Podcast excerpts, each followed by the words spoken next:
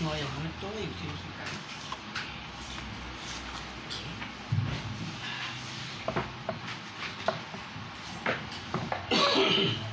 Bueno, la última vez, o la penúltima vez, mejor dicho, yo hice una introducción a Juan, el apóstol Juan. El apóstol Juan fue el último apóstol, eh, o el único apóstol que murió de viejo. Todos los demás fueron mártires, murieron martirizados, crucificados, lanceados, ahorcados, lapidados. Y el único que murió de ancianidad en la isla de Palmo fue Juan.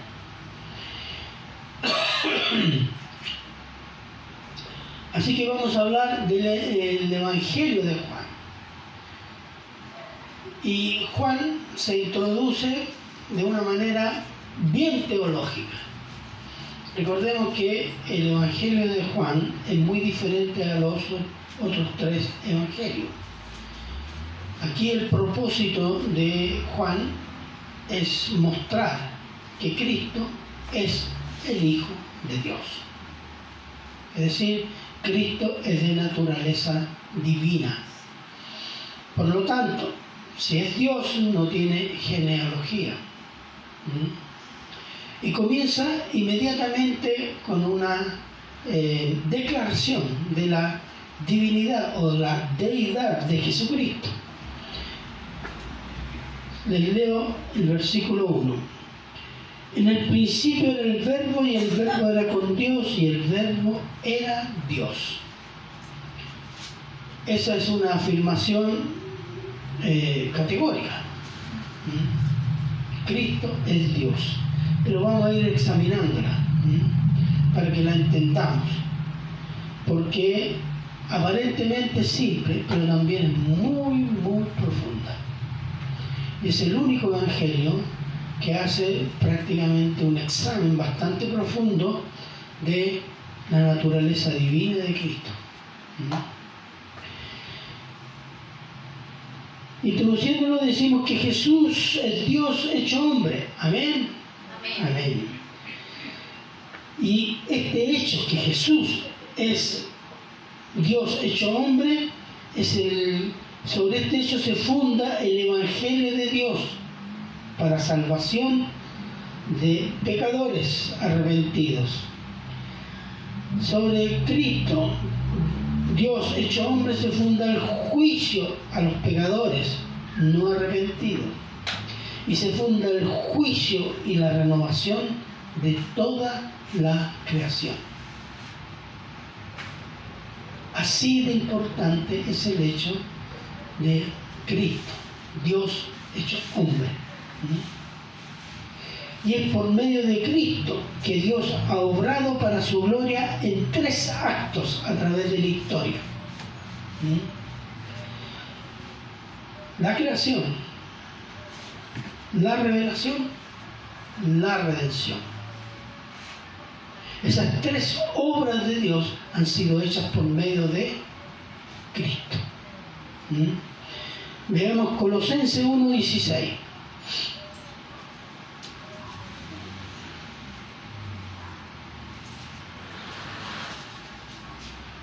Colosenses 1.16. Alguien que pueda estar en Juan 1.18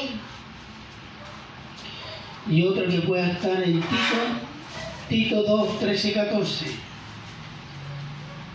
Amén. Ya, ya. Porque en Él fueron creadas todas las cosas, las que hay en los cielos y las que hay en la tierra, visibles e invisibles, sean tronos, sean dominios, sean principados, sean potestades. Todo fue creado por medio de Él y para Él. Esa es la afirmación que hace el apóstol Pablo ¿m? y que dice Dios en Cristo hizo toda la creación, pero también la revelación. Juan 1.18, ahí mismo. Juan 1.18, ¿qué dice? A Dios nadie le dio jamás el unigénito Hijo, que está en el seno del Padre.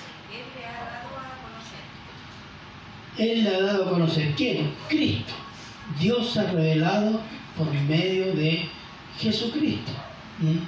Tito 2, capítulo 2, versículos 13 y 14. Amén. ¿Qué dice? Aguardando la esperanza bienaventurada y la manifestación gloriosa de nuestro gran Dios y Salvador Jesucristo, quien se dio a sí mismo por nosotros para redimirnos de toda iniquidad y purificar para sí un pueblo propio, celoso de buenas obras. Fíjense, estas tres obras que Dios ha actuado a través de la historia han sido por medio de Jesucristo. Muchos dicen que el personaje principal de la Biblia es Cristo. Bueno, teniendo claro esto, las mayores y menores herejías, es decir, grandes herejías, pequeñas herejías, que, que han surgido, se mueven en un solo sentido, a poner en duda la divinidad de Cristo, directa o indirectamente. Desde los testigos contra Jehová. Que proclaman que Cristo es una creación especial, pero no es Dios. ¿m? Pasando por los mormones, que enseñan que Cristo es hermano del diablo. ¿Mm? ¿De dónde? Bueno, allá con su fábula. ¿Mm? Y lo del movimiento de fe. ¿Ubican quiénes son los del movimiento de fe? Cash Luna, Benijín, Maldonado, eh, la esposa de Maldonado, el hijo de Maldonado. ¿Mm? Y todo ello ¿m? se llama movimiento de fe, Benigín, más popular años atrás, eh, que enseña que Jesús se fue al infierno a pagar al diablo por la salvación de los hombres. Y que Dios tuvo que intervenir para rescatar a Jesús del infierno. Esa es la teología de ellos. Por eso ellos no le hacen asco al diablo. Entonces, estas son algunas de las maravillas que estos personajes. Religiones satánicas. Cristo es un pelele en manos del diablo o de algún apostolón. Entonces mucha gente engañada sigue estas religiones sin darse cuenta, sin darse cuenta que tienen el infierno asegurado. Pero hay otras sectas. Que aunque declaran que Cristo es Dios y Salvador, le agregan ¿m? obras necesarias para salvarse, haciendo de Cristo y de su obra insuficiente. Es como decir, Dios necesita la ayuda del hombre. Entonces, Jesús no es tan Dios entonces. Si necesita la ayuda de hombres, pecadores, limitados, que Dios los ve como gusanos, no es tan Dios entonces. Eso es rebajar a Dios y exaltar al hombre. Por ejemplo, Cristo, sí, Cristo, más el bautizo, si no te bautizáis no eres salvo.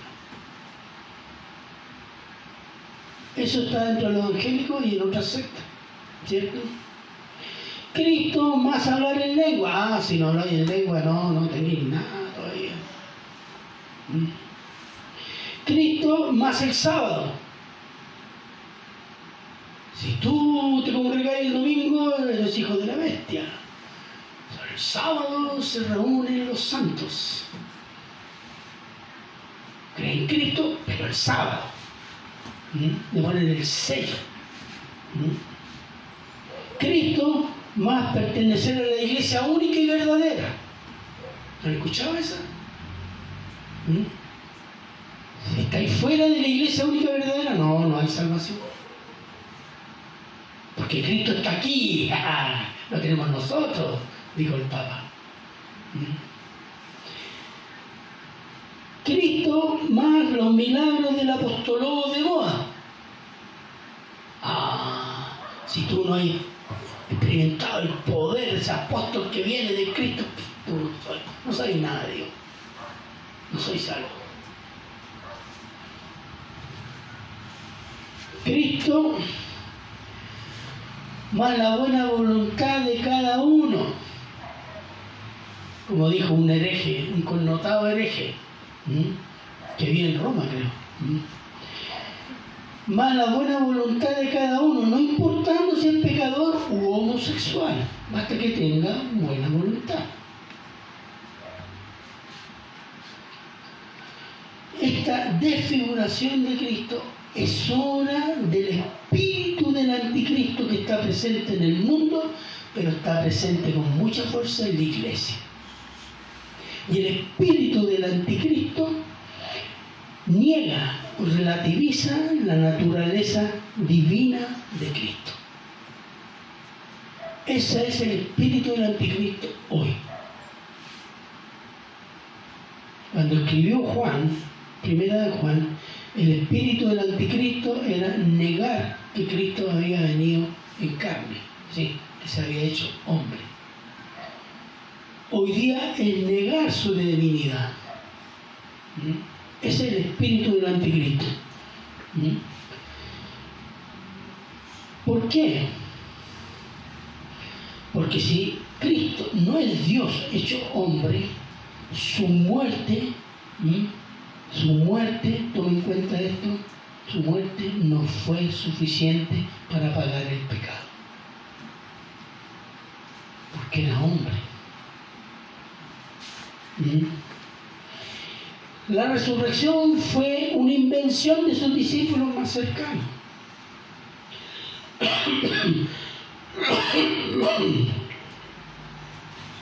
Entonces estamos todos los que nos decimos cristianos condenado. Pero llega la solución. Llegó la solución, hermano. No nos preocupemos.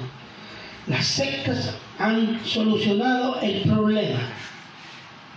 Uno recurriendo a la Virgen María, la intercesión de la Virgen María. Resuelve el problema. Otros pactando, pacta con Dios, resuelto el problema. Otro haciendo obras y obras y obras y obras.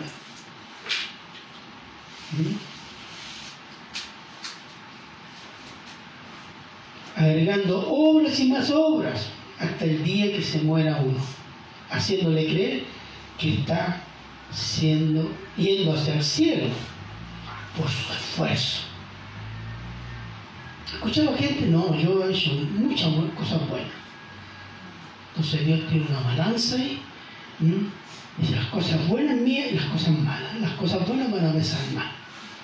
Seguro. Entonces el fundamento del cristianismo, del Evangelio, es Cristo, que es Dios hecho hombre. Juan 1.1. Y vamos a ver la primera parte. En el principio era el verbo. Todos pensamos el principio. ¿Cuál principio? El principio de todas las cosas. ¿Mm? Todo, sí, sí. No, ahí en la Biblia hay otro principio. Antes de todas las cosas hay otro principio. Miren lo que dice Isaías 41.4 y otro que pueda leer Apocalipsis 1.8.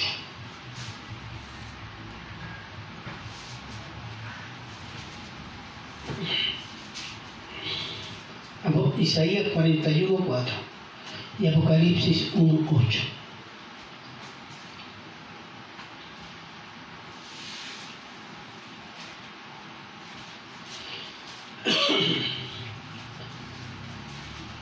Amén. Ya. ¿Quién hizo y realizó esto? ¿Quién llama las generaciones desde el principio? Yo Jehová, el primero y yo mismo con los postreros. Antes de todas las cosas, ¿quién es primero? Yo soy el primero, Dios. Él es el principio. Él es el principio de todas las cosas. Antes que las cosas fueran, Él era el principio. ¿Mm? Apocalipsis 1.8. ¿Qué dice? Yo soy el alfa y el omega, principio y fin, dice el Señor, el que es y que era, y que ha de venir, el Todopoderoso. Cuando dice yo soy el alfa y el omega, significa yo soy, el alfa y el omega es el, eh, como decir, el abecedario eh, griego. Entonces todo lo que existe puede ser asignado con las palabras del abecedario griego. Entonces cuando dice yo soy el alfa y el omega, yo soy el principio de las cosas y el fin de las cosas. Yo estoy antes de las cosas y estoy después de las cosas. Y eso es lo que está diciendo. Y dice, yo soy el principio y el fin. Entonces, ¿quién es el principio? El principio de todas las cosas es Dios. Dios es antes de todas las cosas y Dios es después de todas las cosas. Dios es siempre eterno. ¿Mm? Entonces podríamos decir, Además, el principio, que sería Dios, es sinónimo también de eternidad. ¿Mm? Porque ¿dónde está Dios? En la eternidad. Pero como es Dios, puede estar en el tiempo también. ¿Mm? Está presente, pero también está en la eternidad. Esa es una idea que a veces no nos, hace, nos rompe las meninges, nos descerebramos y nos da fiebre. ¿Cómo puede ser eso? Claro, porque si tenemos un Dios de este volado, vamos a pensar que eso no puede ser. Si tenemos un Dios a la medida humana, no puede ser. Pero la Biblia me revela un Dios muy grande. Demasiado grande para mi entendimiento. Entonces, en el principio era el verbo, y podríamos decir, ante el Dios eterno estaba el logos, porque la palabra verbo en griego es logos. Entonces dice, estaba o era el verbo, el logos. Una aclaración. La forma verbal era es la forma del verbo ser o estar.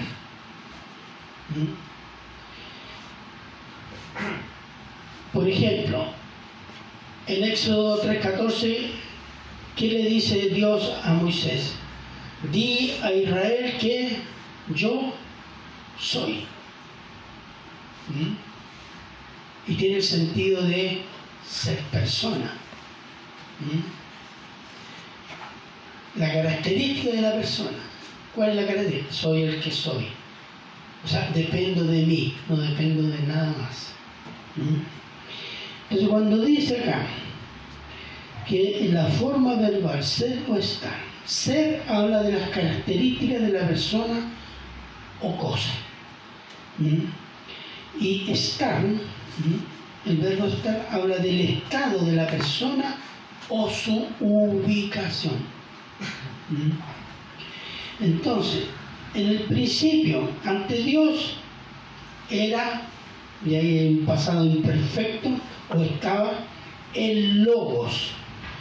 ¿Mm? En el principio, o en la eternidad pasada, ¿Mm? estaba el logos. Logos, ¿qué significa? ¿La han escuchado esa palabra, cierto? Logos es una palabra Perdón que me la garganta. Logos es una palabra griega que significa razón, lógica, control creativo de todas las cosas, revelación por lógica, inteligencia, pero tiene un carácter que es impersonal. Los griegos los filósofos griegos, esto era muy usado antes de Cristo. Entonces, el logos era, cuando veían la naturaleza, veían una cierta eh, lógica. Entonces, ese es el logos, actuando, el lógico, el racional. Entonces le atribuían eso una característica de Dios, o los dioses para ellos. En el Antiguo Testamento, en la traducción al griego de la Septuaginta, se usa la palabra logos. Se usa la palabra logos, pero que se usa en relación a la palabra de Dios. Veamos Salmo 33, 6.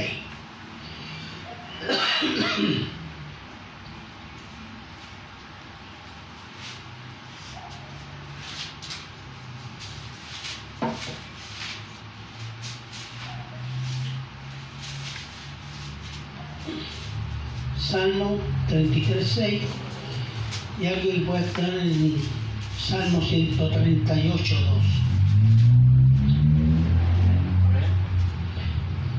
Por la palabra de Jehová fueron hechos los cielos, y todo el ejército de ellos el aliento de su boca. Claro. En griego dice por el logos de Yahweh fue hecho todos. Y se refiere a la palabra de Dios. Y 138, 2. Salmo 138, 2.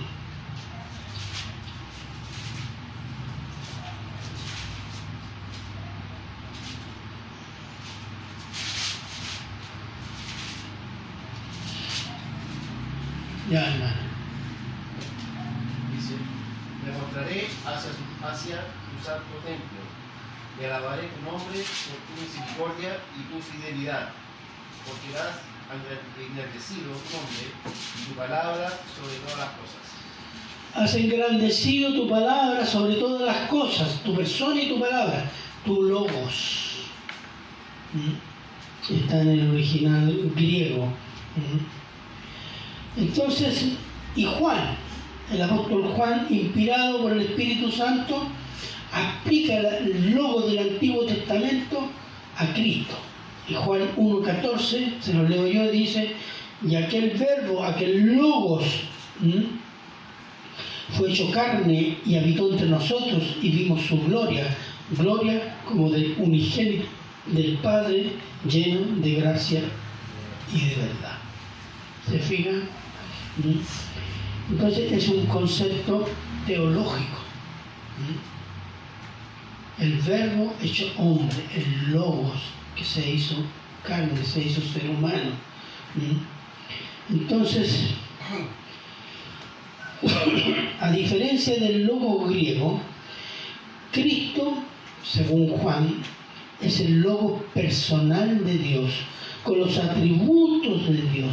No es una emanación impersonal de Dios, sino que es un- un- verbo, un logos, un ente que se hace persona y tiene los atributos de Dios. Poder, santidad, amor, odio, misericordia. Esa es la diferencia con el logos, el concepto de los filósofos griegos. Y después dice, y el verbo era con Dios. El logos estaba con Dios. Aquí el apóstol afirma o reafirma el, que, el principio que Dios y el logos estaban juntos, cara a cara, pero se enfatiza que son dos personas. No dice que el logos es Dios Padre y que Dios Padre es el logos. ¿Se fija? Son dos personas. Sino que Dios son, ¿qué es lo que es Dios? Una Trinidad. ¿Mm? Trinidad. Dios es una Trinidad. Aquí aparece una parte de la Trinidad. ¿Mm? Que dice, ¿Mm? y el verbo era con Dios. El logos estaba con Dios. Entonces habla de dos personas. Y Dios es una Trinidad, Padre, Hijo, que sería el Logos, Espíritu Santo.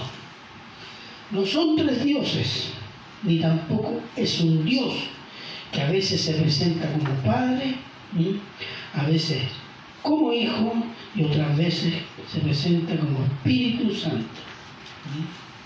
Pero que es una sola persona, que se presenta en modo diferente. No. El concepto que aparece en la Biblia dice un solo Dios y tres personas. La palabra Trinidad no aparece en la Biblia. Tampoco aparece este concepto de decir un Dios y tres personas. Pero se muestra. Se muestra.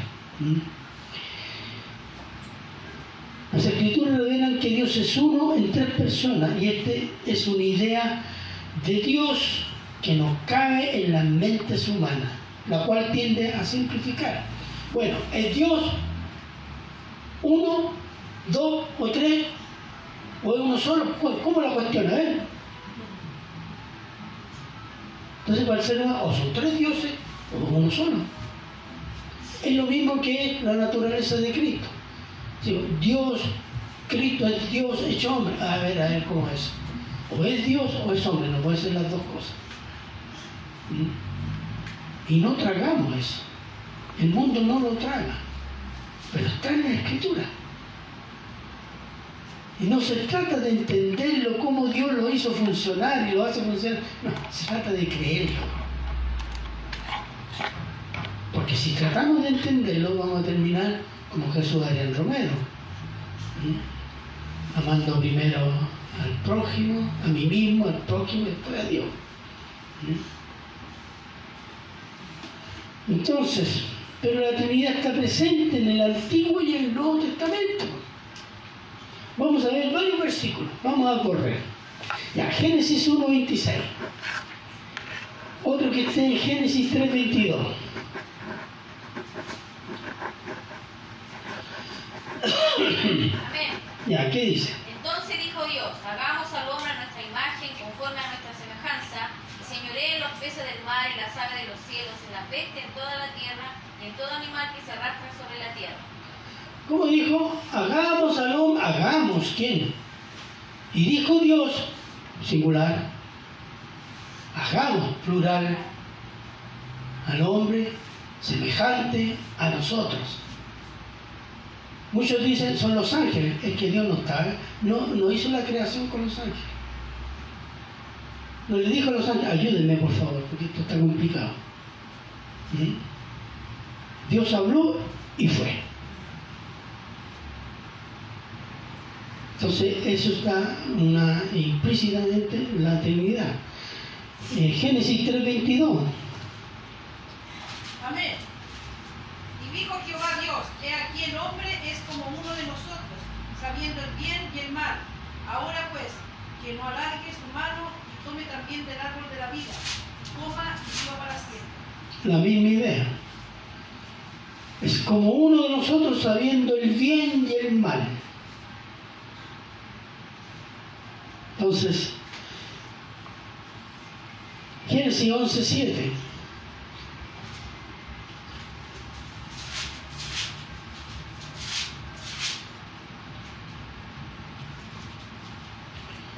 ¿Ya? Ahora pues, descendamos y confundamos aquí su lengua, para que ninguno entienda el que habla de su compañero. El mismo término. Descendamos y veamos lo que están haciendo estos hombres. ¿Mm? Veamos otro, Isaías 48, 16. Y quien lo lea, léalo despacio este versículo porque es muy interesante. Isaías 48, 16.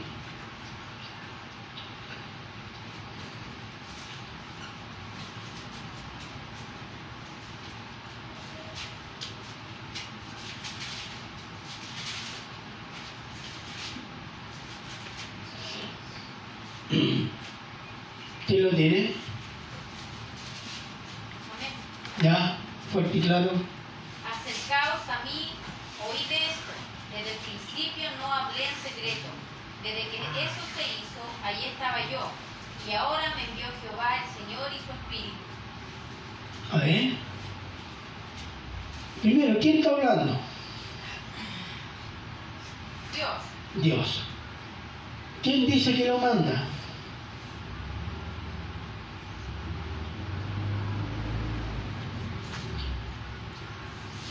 eh, está hablando Cristo, Listo. Y su... el Espíritu. Ahí tiene la Trinidad en el Antiguo Testamento. Clarito, ¿no? No dice, he aquí la Trinidad, pero ahí está. Ahí está. ¿Mm? A menos que arranquen la hoja ¿Mm? o tapen esa parte de la, de la escritura. Zacarías 3, del 1 al 5.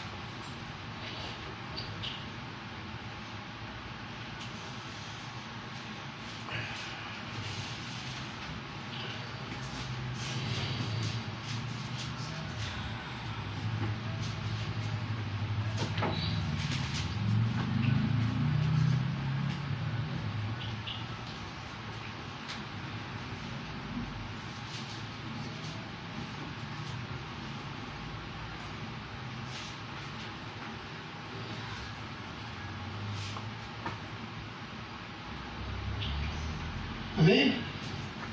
Zacarías 3, del 1 al 5. Amén. Ya. Me mostró al sumo sacerdote Josué, el cual estaba delante del ángel de Jehová, y Satanás estaba a su mano derecha para acusarlo. Y dijo Jehová a Satanás, Jehová te reprenda, oh Satanás, Jehová me ha escogido, Jehová que ha escogido a Jerusalén, te reprenda. ¿No es este un tizón arrebatado del incendio? Y Josué estaba vestido de vestiduras viles y estaba delante del ángel. Y habló el ángel y mandó a los que estaban delante de él, diciendo, quitad esas vestiduras viles. Y a él le dijo, mira que he quitado de ti tu pecado, y te he hecho vestir de ropas de gala. Después dijo, pongan mitra limpia sobre su cabeza, y pusieron una mitra limpia sobre su cabeza y le vistieron y le vistieron las ropas y el ángel de Jehová estaba en pie. ¿Qué? Hay dos personas ahí. ¿Quién más? Aparte de Josué. El ángel de Jehová y Jehová. ¿Se fijan? Ese estaba Cristo y Dios Padre.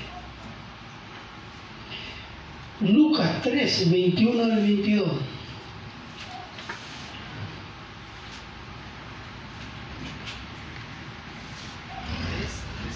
Lucas 3, 21 al 22.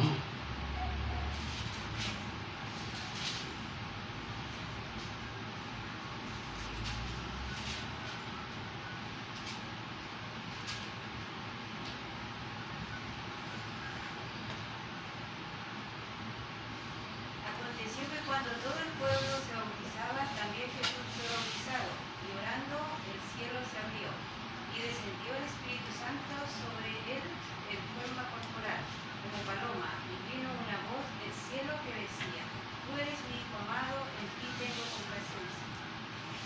Amén. Ahí tiene la Trinidad. ¿Cierto? Y por último, veamos Juan 3:11.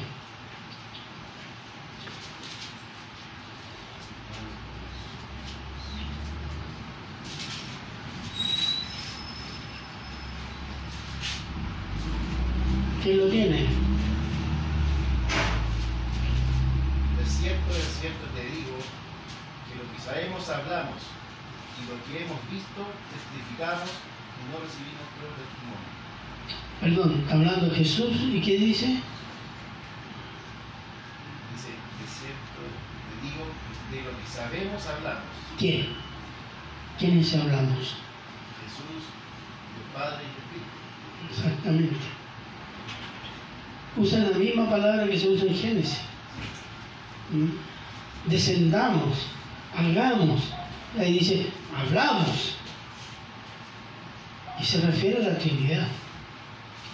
Por una razón muy simple, donde actúa el Padre está también el Hijo y el Espíritu. Donde actúa el Hijo está el Padre y el Espíritu. Donde actúa el Espíritu está el Hijo y el Padre. Es una armonía perfecta. Por eso Jesús habla en plural. Entonces, la Trinidad es una realidad espiritual. De un solo Dios revelado en las Escrituras, un solo Dios y tres personas. Sigamos el versículo y dice, y el verbo era Dios. Y el logos era Dios. No dice era un Dios. No. Era Dios. No tiene artículo. ¿Mm? No dice el Dios, un Dios. ¿Por qué? La misma traducción, pero en griego, cuando no lleva artículo, resalta la característica de la persona. Cuando dice el logos era Dios, está resaltando de que el logos es Dios.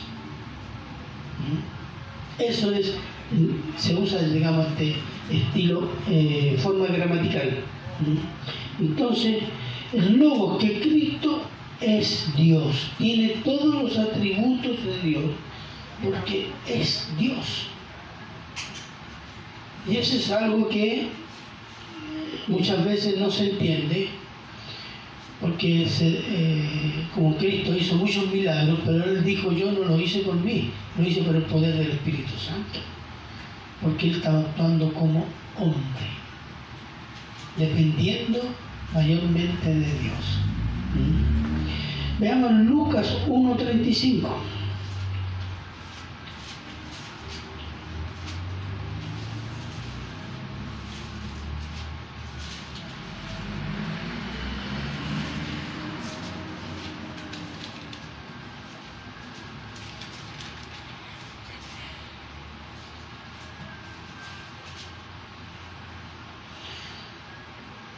¿Qué dice?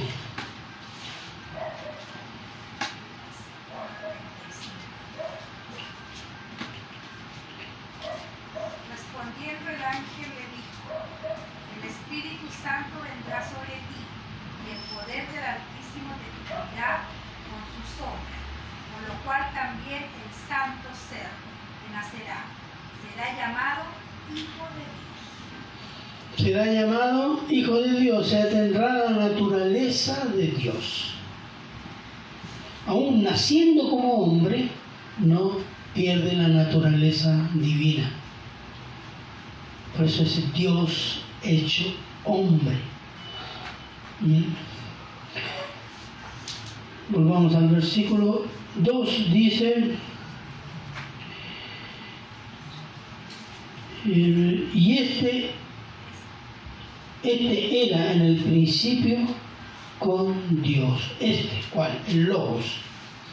Era en el en la eternidad, con Dios. Exactamente. Y lo afirma Cristo mismo. Veamos Juan 17:5.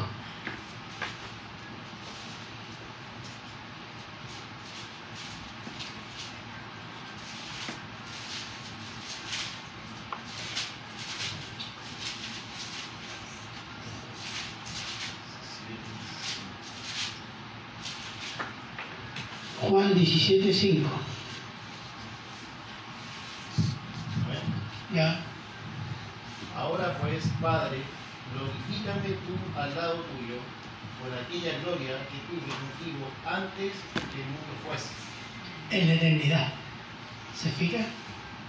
Esta es una declaración de su divinidad. Y hay muchos mentirólogos ¿m? Que dicen que Cristo nunca declaró que era Dios. Fue una invención de los discípulos. O sea, estamos hablando de gente que tuvo la capacidad de hacerse una tremenda invención teológica. Y eso es tratar de falso a Dios. ¿Mm? Entonces, entonces el Logos era en la eternidad con Dios, enfatizando que el Logos, que es Cristo, es desde el principio con Dios, porque es Dios, son dos personas. Y el lobo hace lo que el Padre dice que tiene que hacer. Cuando Jesús dice, yo no digo por mí, sino digo y hago todo lo que el Padre me dice que haga. Lo que hace el Padre, yo también lo hago. El Padre resucita, yo también doy vida. Porque es Dios, esa es una declaración de divinidad. Entonces el apóstol Juan establece el principio del Evangelio de Cristo, del cristianismo, que es Cristo, que es Dios hecho hombre. Y todo el Evangelio de Juan se fundamenta en que Jesús es Dios obrando en su pueblo y entre los hombres, viviendo como hombre, en cuerpo de hombre, padeciendo como hombre, para pagar los pecados de todos aquellos que creyeron en Él antes de venir, que creen en Él cuando está presente y van a creer en Él después de su muerte y resurrección. El mismo Señor Jesús advirtió a los judíos sobre las consecuencias de no creer en Cristo. Juan 8:24. Y vamos terminando.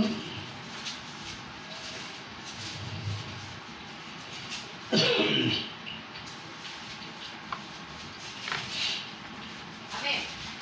¿Qué dice? Por eso os dije que moriréis en vuestros pecados, porque si no creéis que yo soy, en vuestros pecados moriréis. Clarito. ¿Mm? No hay espacio para la ambigüedad o a tres o cuatro interpretaciones. Si ustedes no creen que yo soy, está diciendo, si ustedes no creen que yo soy Dios, ustedes están muertos en sus pecados. Mueren en sus pecados, no son salvos. ¿Mm? Recordemos que ese creer es confiar, someterse. ¿Mm? Es decir, si no se someten a Cristo como Dios, moriréis en vuestros pecados para condenación eterna. ¿Mm? Para someterse a Cristo, por amor y con reverencia. Que es otro aspecto. ¿Mm? Muchos cristianos dicen que aman a Cristo, pero no tienen reverencia. No hay respeto. ¿Mm? Lo tratan como tratan a la mascota a veces cariñoso, pero ah, así tratamos a Cristo. ¿Mm? Le pedimos cuando tenemos ganas. Nunca, pocas veces rendimos honra a Él. Que más allá que darle gracias, es obedecerle en todo una forma de vida que honra su nombre porque obedece su palabra. Así que este principio tan claro manifestado en las escrituras es el principio que se quiere remover, tergiversar, negar, para que los seres humanos no se salven, no crean y continúen en las garras del diablo por medio del pecado y de la muerte eterna a la vez que se propone hacer inútil a los cristianos en su crecimiento, servicio y amor a Cristo. ¿Cómo se nos hace inútil? Removerlos de la firmeza en Cristo. ¿Cómo somos removidos por Cristo? La duda. La duda. Cuando tenemos una duda en el corazón, no estamos confiando en Cristo hemos sido removidos. Y una vez que somos removidos, ahí comienza a trabajar la carne, el, el mal. Claro, es como aislar una presa del rebaño. Y le empieza a pastorear para allá donde no hay nadie. Y después la se la traga. Eso hace con, con nosotros a veces. ¿Mm? Y nosotros compramos, muchas veces. ¿Mm? Por muchas razones, por pocas razones, no sé. Entonces el llamado al creyente, ¿cuál es? En toda la escritura, sobre todo en el Nuevo Testamento, a estar firmes en Cristo. ¿Qué es más que venir a la iglesia? Es más que orar, más que leer la Biblia. Es obedecer con amor y reverencia. Eso es estar. Crecer en la firmeza en Cristo. ¿Mm? Veamos 1 Corintios 15, 58.